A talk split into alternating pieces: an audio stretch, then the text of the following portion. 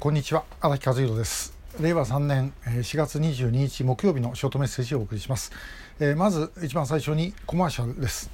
えー、拓殖大学海外事情研究所編の年間海外事情、えー、今年の2021年版が出ました、えー、創生社から発売されてまして、えー、1冊2200円プラス税。でちょっと高い本なんですけども、まあ、このタイトルを見ていただいて分かるように世界中のことを大体網羅をしてます。で、えー、さらに最後の方には年表もついていて、まあ、いろんなところで使い勝手が良くなってます。で、えー、ぜひ、あのー、ご覧いただければと思います。でちなみに、えー、私は拉致問題について、えー、この中で、えー、書いてます。あのまあ、アマゾンでも本屋さんでも買えますしそれからあの私の SNS などに載っけてありますけども拓殖大学の研究支援課の方にお問い合わせいただいても大丈夫かというふうに思います、えー、私の書いたのはこういうタイトルで拉致問題えー、ということです。さて、えー、今日お話しするのは昨日なんですけども日本自民党の拉致問題対策本部の会合に出てまいりました。で、えー、この会合でですね、えー、申し上げたことについて改めて、えー、この YouTube ご覧の皆さんにお伝えしておこうと思います。で、えー、それはですね、一つは、まあ、あのこれまでも、えー、他の党の対策本部の会合で言ってきたことなんですけども四半世紀拉致問題に関わってきて、えー、拉致被害者の救出に永田町と霞が関がいかに役に立たないかえー、場合によっては阻害要因になっているかというようなことを実感してきました、えー、だからもうあの拉致被害者助けてくださいというお願いしません。個別のお願いをしてまいりますというふうに申し上げて、えー、以下のようなあお願いをいたしました、えー、一つは日朝国交正常化、まあ、交渉。これやってともかくまあ1人でも2人でも帰ってくるならまあそれはいいんですけどもでも日朝国交正常化をやるということはいや結局ですね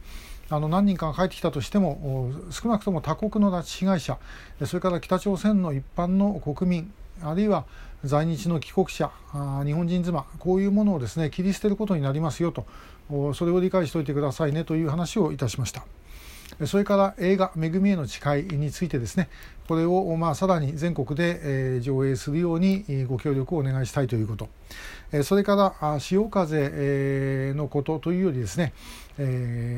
外国向けの短波放送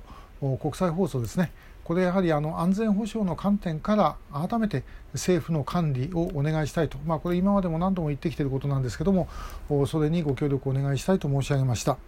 それからあの去年えー、加藤官房長官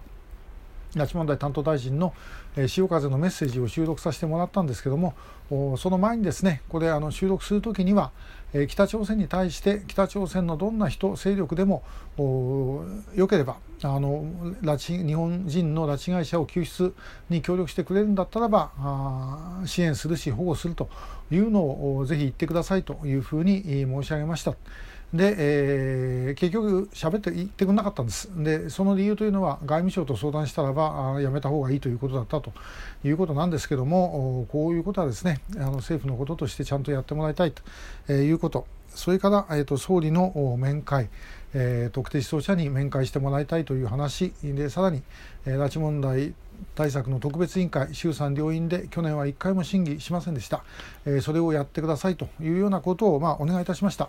でその後、まあこれらの問題について、えー、それぞれですね あの青山茂原さんとかあの赤池さんとか、えー、ご質問ご意見をしてくださいましてで、えー、拉致問題対策特別委員会の方はあまあ、えー、連休前後ぐらいにとりあえずまずあの報告というかその所信表明というか、まあ、そういうことをやって、えー、その後であの審議をやるというような形をですね、えー、取る方向で準備を進めているというようなことでしたのでこれはもうぜひ全党一致でですねあのやっていただきたいというふうに思います。まあ、ともかく